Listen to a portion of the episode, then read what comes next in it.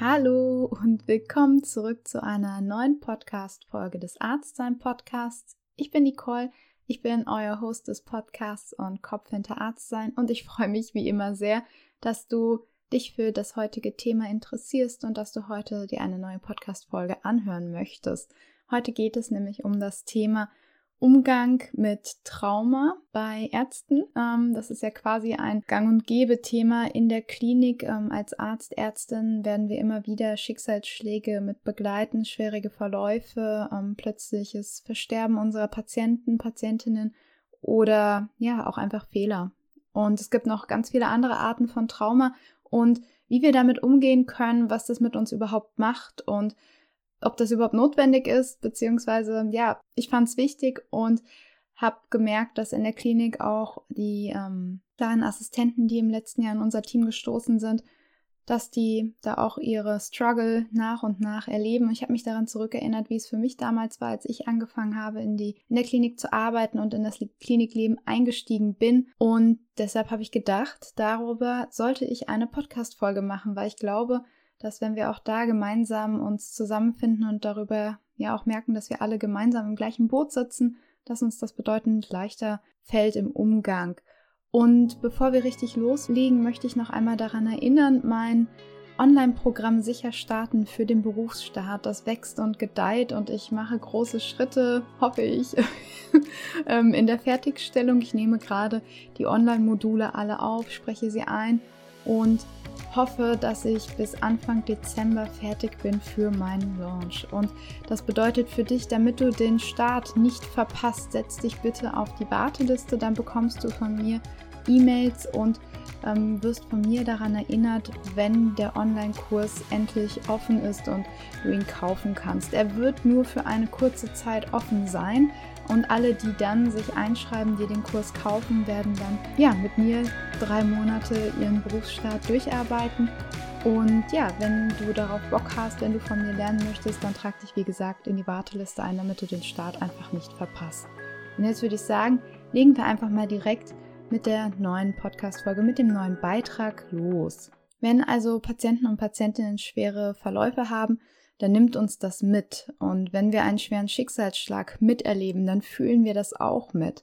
Und wenn wir in ein schwer traumatisches Ereignis involviert sind, dann belastet uns das auch. Und dazu gibt es tatsächlich, das hat mich echt überrascht, ich wusste es nicht, es gibt einen Begriff und der heißt Second Victim. Und dieser Begriff beschreibt Ärzte und Ärztinnen, die bei medizinischen Fehlern oder Komplikationen mit involviert waren.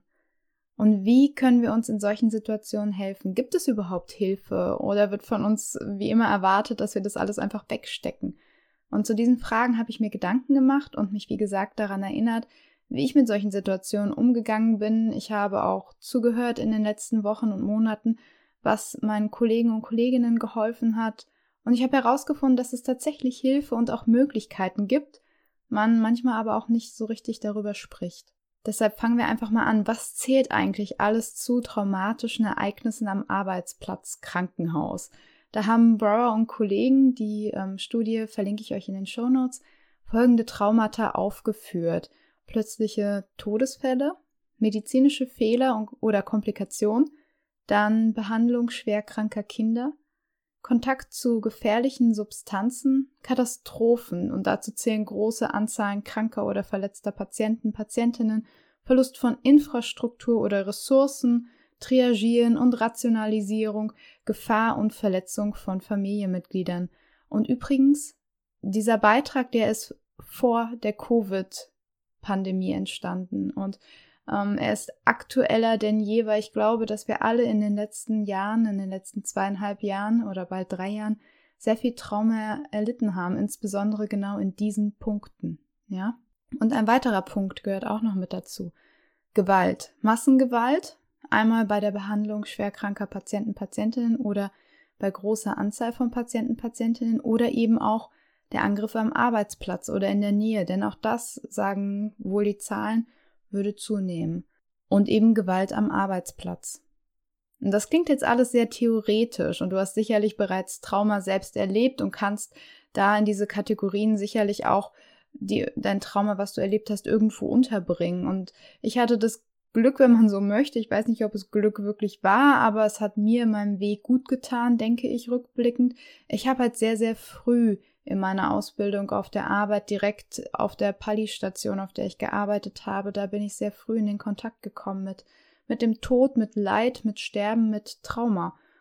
Und für mich war es damals ein Schlüsselmoment, als ich in der Pflege gearbeitet habe und im Nachtdienst war mit einem Kollegen zusammen. Ich habe ihm zugearbeitet und ich war Studentin und ich habe eine Situation erlebt, da war eine junge Patientin, wirklich ganz jung, nur ein ganz bisschen älter als ich, mit zwei kleinen Kindern, so zwei und vier Jahre alt und ihrem Mann.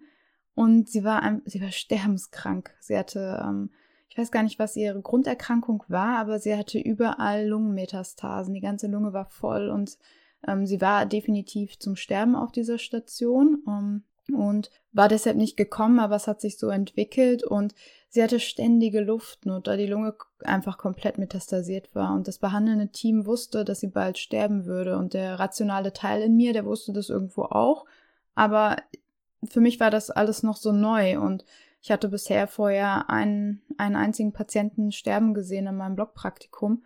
Da in der Pflege ist schon ganz ewig her. Und ja, für mich war das einfach ein Schock, als sie sich von jetzt auf gleich dann in der Nacht pulmonar verschlechtert hat. Und ich hatte den Ehemann und die Kinder erst am Tag zuvor im Tagdienst kennengelernt und mein, mein Instinkt hatte mir sowas gesagt wie, okay, wir müssen jetzt das Reha-Team informieren, wir müssen jetzt die Atemwege sichern, wir müssen uns um sie kümmern, sie wird ersticken.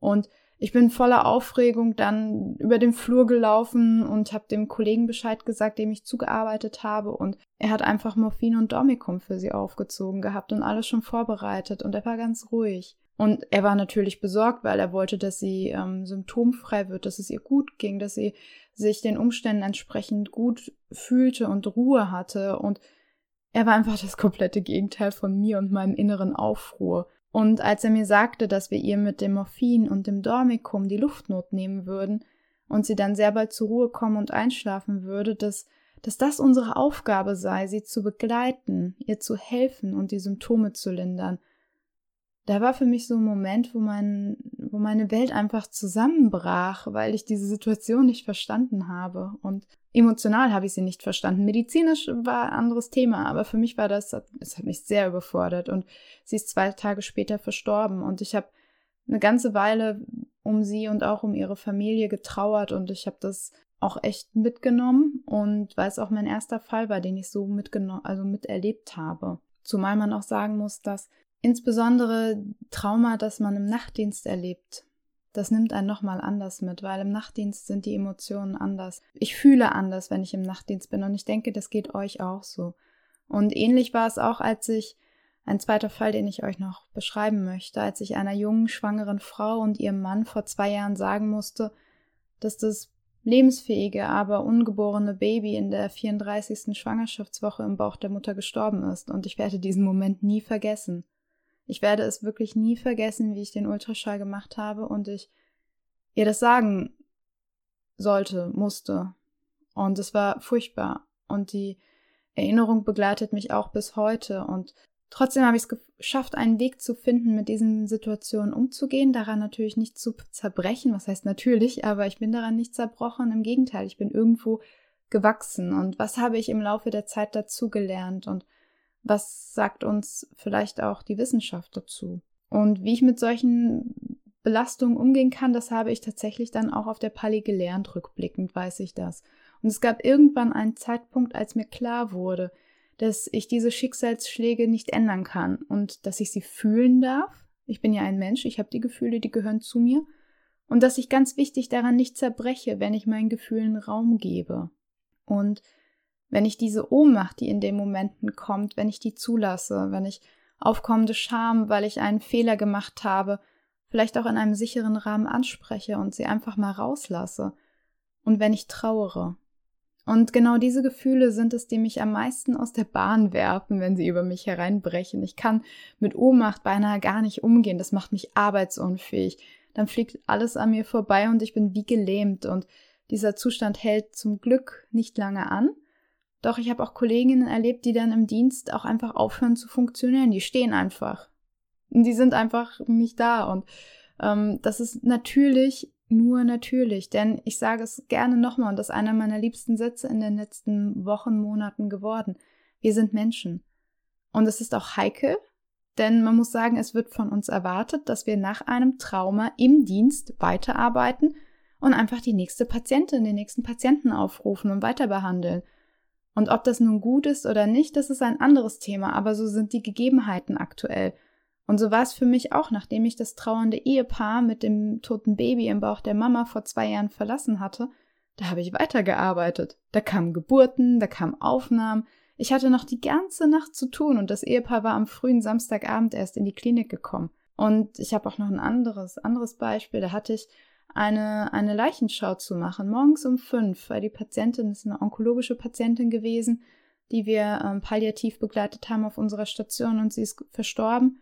Und nicht mal eine Stunde später war eine Geburt im Kreissaal. Und so ist einfach Leben und Tod, gerade bei uns in der Geburtshilfe oder in der Gynäkologie, so eng beieinander und für mich ist es gut, dass ich gelernt habe, wie ich mit traumatischen Belastungen umgehen kann, denn das müssen wir alle lernen. Es ist einfach so ein grundlegender Teil unseres Berufes, denn da, wo unser Leben ist, wo Gesundheit ist, wo Krankheit ist, da ist auch der Tod und durch meine Arbeit auf der Pali habe ich das gelernt, wie ich in solchen Situationen helfen kann, wie ich fühle, wie ich fühlen darf, dass ich fühlen darf und wie ich dabei auch vielleicht in meiner Rolle bleibe.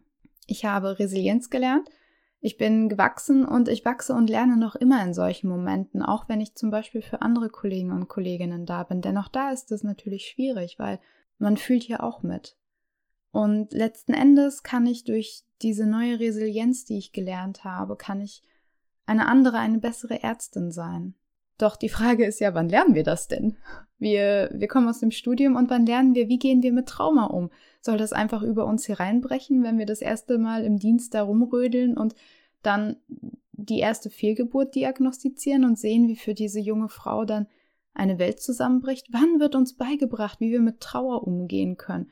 Wann wird uns beigebracht, wie wir mit unseren Gefühlen umgehen? Und wir lernen nicht mal, wie wir die schlechten Nachrichten überbringen. Und dann gehen wir noch einen Schritt weiter. Wie, wann lernen wir, wie wir mit unserer Trauer umgehen. Und dieses ganze Thema ist so eine Blackbox, da wird in der Klinik nicht viel drüber gesprochen. Und deshalb an der Stelle möchte ich noch einmal auf mein Online-Programm Sicher Starten aufmerksam machen. Denn wenn du in deine ersten Tage als Arzt, Ärztin erlebst, dann kann ich dir sicher starten mit ans Herz legen, denn es hilft dir nicht nur Routine und Standards für dich in deiner Abteilung zu erarbeiten, es hilft dir auch, wie du zum Beispiel, wie du lernst, mit Fehlern umzugehen. Denn das ist etwas, was dir zu Beginn passieren wird. Und es gibt tatsächlich auch ein Modul für genau das Thema, was wir heute haben. Und du wirst in einer Gruppe sein, wenn du bei Sicherstarten teilnimmst, wenn du den Kurs kaufst, dann wirst du eine Gruppe mit anderen Assistenten haben um dich herum und ihr könnt euch gegenseitig unterstützen in all euren Themen, die ihr erlebt. Das heißt, wenn du dich dann auch isoliert fühlst in dein, deinem Team, weil du die einzige kleine junge Assistentin der Assistenzarzt bist und du dich gar nicht traust, über deinen vermeintlich kleinen Fehler zu sprechen, der dich aber richtig belastet, dann hast du eine Chance in der Gruppe bei Sicher Starten in einem sicheren Raum mit anderen Kollegen und Kolleginnen, die in genau der gleichen Situation sind wie du, in den Austausch zu kommen. Und ich glaube, gerade das ist auch für den Berufsstaat eine Menge wert. Von daher trag dich auf die Warteliste ein. Du bekommst von mir, wenn der Kurs wie gesagt online ist, alle Informationen und du ähm, wirst von mir auch daran erinnert, wenn es endlich soweit ist, Anfang Dezember. Und was sagt denn jetzt die Wissenschaft eigentlich zu unserem heutigen Thema, zu dem Umgang mit Trauma bei Ärzten? Und da habe ich schon auf die Daten von Brower und Kollegen hingewiesen, denn die beschreiben es ähnlich, wie ich es erlebt habe. Der Großteil der betroffenen Kollegen und Kolleginnen reagieren resilient. Das heißt, sie finden nach dem Trauma das ist ja Resilienz. Resilienz bedeutet, dass du nach einem Trauma wieder in deinen Ursprung zurückkommst, ja, wie so ein Gummiball, wie ein Schwamm. Der wird zusammengedrückt, aber du schaffst es wieder in deine ursprüngliche Form zurückzufinden und daran zu wachsen. Und genau diese Kollegen, die mit Resilienz reagieren, die erleben keine Nachteile. Manche erleben sogar einen Anstieg von Selbstwirksamkeit und Kompetenz Und das nennen die Kollegen posttraumatisches Wachstum. Und ein kleiner Anteil erlebt Verhaltens- und Wesensänderungen wie Stressreaktionen wie Schlafstörungen, Isolation, Ablenkung, psychische Veränderungen wie posttraumatische Belastungsstörungen, Depression, Angststörungen oder auch gesundheitsschädigendes Verhalten wie beispielsweise Substanzmissbrauch und all diese Dinge. Die sind unter uns Ärzten auch beschrieben. Da sind wir auch als Arbeitsgruppe mit in Anführungszeichen führend.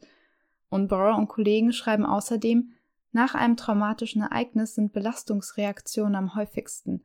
Die Betroffenen fühlen sich oft wütend und verletzlich. Es kann auch zu einem Vertrauensverlust und zu Demoralisierung kommen. Viele Betroffene leiden unter Schlaflosigkeit, Reizbarkeit und dem Gefühl der Ablenkbarkeit. Bei einigen Personen treten körperliche Symptome als Ausdruck der psychischen Belastung auf, sodass sie sich schließlich in der, einer medizinischen Einrichtung vorstellen – Somatische Beschwerden wie Kopfschmerzen, Schwindel, Übelkeit, Müdigkeit und Schwäche sind nach einem traumatischen Ereignis häufig, selbst wenn keine identifizierbare körperliche Störung gefunden werden kann. Viele Studien deuten darauf hin, dass etwa 10 bis 20 Prozent der Personen, die einem traumatischen Ereignis ausgesetzt sind, eine posttraumatische Belastungsstörung entwickeln, obwohl viel mehr Personen mildere Symptome erleben, die anhalten und problematisch werden können. Einige Studien stellten fest, dass Depressionen nach einer Katastrophe sogar häufiger auftreten als PTBS, während andere eine generalisierte Angststörung, eine Panikstörung und einen erhöhten Substanzkonsum aufweisen. Und ich möchte ehrlich gesagt nicht wissen, wie die Daten aussehen jetzt zu Covid-Zeiten. Ich habe auch ehrlich gesagt nicht geschaut. Wahrscheinlich gibt es auch dazu Daten. Es ist auf jeden Fall ein ganz, ganz wichtiges Thema und ich glaube, dass wir hier einfach sehr viel weiter lernen können. Das bedeutet, wie können wir jetzt damit umgehen? Es scheint, dass wir uns mit diesem Thema beschäftigen und auseinandersetzen sollten, da unsere Gesundheit, unsere mentale Gesundheit davon abhängt. Und würde ich sagen, legen wir damit einfach mal los. Was sollten wir denn nicht machen? Denn dazu schreiben Brower und Kollegen ganz konkret, dass manche betroffene Personen Mechanismen benutzen, die das Leidenserlebnis zwar reduzieren, aber eigentlich nicht helfen. Das sind zum Beispiel Maßnahmen wie Betäubung, Vermeidung und auch das Verdrängen von Emotionen. Und das könnte zu einer verminderten Empathie führen und letzten Endes negative Auswirkungen auf die Patientenversorgung haben. Mit den Jahren würden Patienten, äh, würden Ärztinnen natürlich, Entschuldigung, dann zynisch werden über Patientinnen als auch über das Gesundheitssystem, in dem sie leben. Und ich glaube, an der Stelle sind wir angekommen. Es kommen Gefühle auf wie Hilflosigkeit, Hoffnungslosigkeit oder auch Frustration und Wut. All diese Gefühle führen in eine Abwärtsspirale. Und genau das ist es, was uns ja auch, was allen gerade in dem Gesundheitssystem passiert mit Covid. Wir sind maximal mit Trauma belastet worden und kommen jetzt genau in diese Abwärtsspirale hinein. Und da sei es eben wichtig, Sinnhaftigkeit in der Arbeit zu finden oder auch Fähigkeiten zu entwickeln, die diesen negativen Teilen des Gesundheitssystems entgegenstehen können. Und da gibt's auch konkrete Schritte, die Bauer und Kollegen vorschlagen, und von denen habe ich eben zweimal aufgegriffen und mitgebracht. Nummer eins ist die Prävention. Und dazu zähle nicht nur die gute Vorbereitung mit entsprechender Ausrüstung, die funktioniert und Schutz, sondern auch die Aufklärung über Resilienz und den Umgang mit traumatischen Ereignissen. Außerdem das Erkennen von entsprechenden traumatischen Ereignissen und Schwachstellen im System, sodass eben an diesen Punkten gearbeitet werden kann. Punkt Nummer zwei wäre die Rolle der Führung. Denn Führung mit entsprechender Kommunikation durch aktives Zuhören, durch Empathie, durch Unterstützung, das sei ein notwendiger und wichtiger Teil im Umgang mit traumatischen Ereignissen. Und hier geht es auch um eine offene Unterstützung und Akzeptanz, es sei übrigens dafür essentiell, dass die führenden Personen sich zunächst um sich selbst kümmern. Das heißt, die Führung muss sich um sich selbst kümmern, damit die Rolle richtig ausgeführt werden kann. Das bedeutet dann natürlich, dass die Führungskräfte zum Beispiel auf einen guten Schlaf achten sollen, dass sie sich selbst nicht aufopfern hin bis zur Erschöpfung, damit sie eben für andere da sein können. Und allein dieser Aspekt der Selbstfürsorge, der hier aufgegriffen wird, für Führungspersonen, damit sie für alle anderen gut da sein können, diesen Aspekt finde ich so wichtig. Nicht zuletzt sollte Trauer durch Führungskräfte auch offen adressiert und angesprochen werden. Und diese Punkte sind an sich sehr abstrakt und auch nett zu wissen, jedoch helfen sie dir selbst natürlich gar nicht, wenn deine Abteilung mit dem Thema sich einfach nicht auseinandergesetzt hat. Aus diesem Grund nun meine Tipps, wie du selbst mit deiner traumatischen Situation umgehen kannst. Als betroffene Person, mein erster Punkt, rede privat. Ganz wichtig ist es meiner Meinung nach, dass du mit deinem Erlebnis nicht alleine bleibst. Deshalb solltest du mit einer vertrauten Person im privaten Umfeld über deinen Fehler, über deine Patientenverläufe sprechen. Du bist Mensch und deine Vertrauensperson wird dich mit deinen Gefühlen auffangen. Sie wird dir helfen. Sie wird dir, dir Unterstützung geben und du wirst Schutz und Empathie bekommen.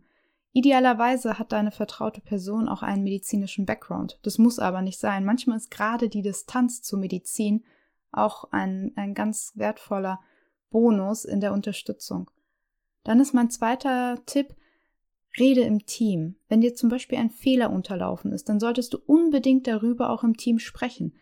Auch hier suchst du dir eine vertraute Person, bei der du dich sicher und wohl fühlst. Das kann eine ärztliche Person sein, das kann aber auch jemand aus der Pflege sein. Ziel ist es, dass du zum einen herausfindest, wie gravierend überhaupt ein Fehler wirklich war. Denn meistens sind wir ja doch sehr viel strenger mit uns, als wir sein sollten, und jemand anders sieht unseren Fehler gar nicht so schlimm, für den wir uns dann auseinandernehmen. Und zum anderen kannst du so aus deinem Fehler lernen. Und zwar sicher, also in einem sicheren Umfeld mit der Hilfe von deiner vertrauten Person. Mein dritter Punkt, such dir niederschwellig Hilfe. Insbesondere schwerwiegende Ereignisse wie zum Beispiel der plötzliche Tod einer Patientin eines Patienten können sehr belastend sein. In solchen Fällen such dir bitte Hilfe und Unterstützung. Viele Kliniken haben eine Seelsorge, bei der du dich melden kannst und Termine zum Gespräch vereinbaren kannst. Allein das kann sehr hilfreich sein. Bei uns gibt es zum Beispiel auch psychonkologische Betreuung und die beiden Kollegen, die das machen aus der Psych, die betreuen auch uns Ärzte und Ärztinnen mit. Das heißt, auch da könnten wir, wenn wir zum Beispiel ein sehr schwieriges Gespräch haben oder einen schwierigen Verlauf mit begleitet haben, dann können wir uns jedes Mal einen Termin machen und die Kollegen sprechen dann mit uns in einem geschützten Raum. Meine Klinik bietet darüber hinaus auch noch Sitzungen mit einem Traumaexperten an. Dazu müssen wir uns einfach beim Betriebsarzt vorstellen und anfragen und die leiten uns dann weiter. Und zu guter Letzt gibt es bei schwierigen Patientenkontakten auch eine Balent-Gruppe als Möglichkeit. Und das geht mittlerweile auch total easy online und kostengünstig für so knapp 30 Euro pro Stunde. Und wie machst du das jetzt als Teammitglied, ähm, wenn wir nämlich die Perspektive mal wechseln? Manchmal hast du vielleicht auch eine Kollegin, die dir am Herzen liegt und du siehst, dass sie einen schwierigen Verlauf hatte und du möchtest ihr helfen und möchtest sie damit nicht allein im Regen stehen lassen. Wie kannst du das machen? Erlebst du als Teammitglied, dass jemand einen schweren Verlauf mitbetreut hat, dann nimm deinen Mut zusammen und geh auf die Person zu. Biete deine Unterstützung einfach an, indem du fragst, wie es ihr geht und einfach nur zuhörst. Und es geht in diesem Moment nicht darum, ein Experte oder sonst was zu sein, sondern einfach nur für die Gefühle des Gegenübers da zu sein. Ich empfehle dazu übrigens zu dem gesamten Thema Trauer auch die Podcast-Folge mit Katharina Ziegler. Sie ist Trauerexpertin und hat mit mir über Verlust und Trauer in der Medizin gesprochen. Und das ist ein sehr, sehr bewegendes Interview geworden, das dir wertvolle Impulse gibt. Was kannst du jetzt heute mitnehmen? Ganz wichtig sind abschließend folgende Punkte. Zum allerersten, wir sind Menschen und damit fühlen wir. Wir fühlen, weil wir nicht wie Maschinen sind und wir können deshalb auch nicht wie Maschinen mit schwerwiegenden Erlebnissen in der Klinik einfach so umgehen. Und wir wissen, dass es verschiedene Arten gibt, in der Klinik Trauma zu erleben, zum Beispiel Fehler, plötzliche Schicksalsschläge oder auch Mobbing. Und es gibt Daten, die gezeigt haben, dass die meisten Kollegen und Kollegen zum Glück resilient mit dem Trauma umgehen können, jedoch auch 10 bis 20 Prozent eine posttraumatische Belastungsstörung entwickeln. Coping-Mechanismen wie Verdrängung befeuern eine Abwärtsspirale und Prävention im Team bzw. in der Abteilung ist essentiell und hilft dem entgegen. Du selbst kannst dir helfen, indem du über dein Erlebnis sprichst und gerne auch mit professioneller Hilfe. Nimm dafür deinen Mut zusammen. Und genauso als Teammitglied, wenn jemand anders betroffen ist, nimm doch da deinen Mut zusammen und sprich den Elefanten im Raum an. Ein betroffenes und sicheres Ohr ist immer ein schönes Angebot und wird, denke ich, sehr gerne angenommen. Was nimmst du jetzt aus diesem Beitrag mit und wie bist du bisher mit Trauma umgegangen? Hast du Trauma erlebt als betroffene Person oder auch im Team? Und was wünschst du dir da für die Zukunft?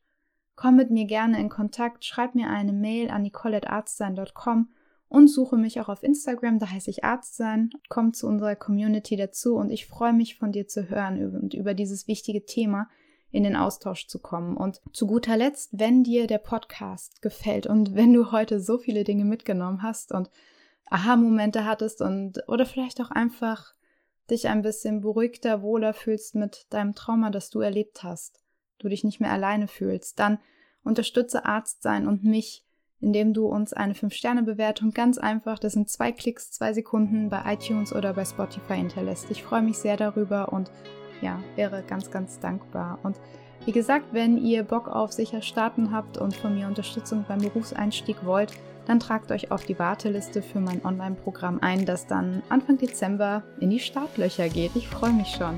Und dann bedanke ich mich an der Stelle ganz herzlich fürs Zuhören bis zum Ende und ich wünsche euch eine wunderbare Arztsein-Woche und ja, bis ganz bald wieder, eure Nicole.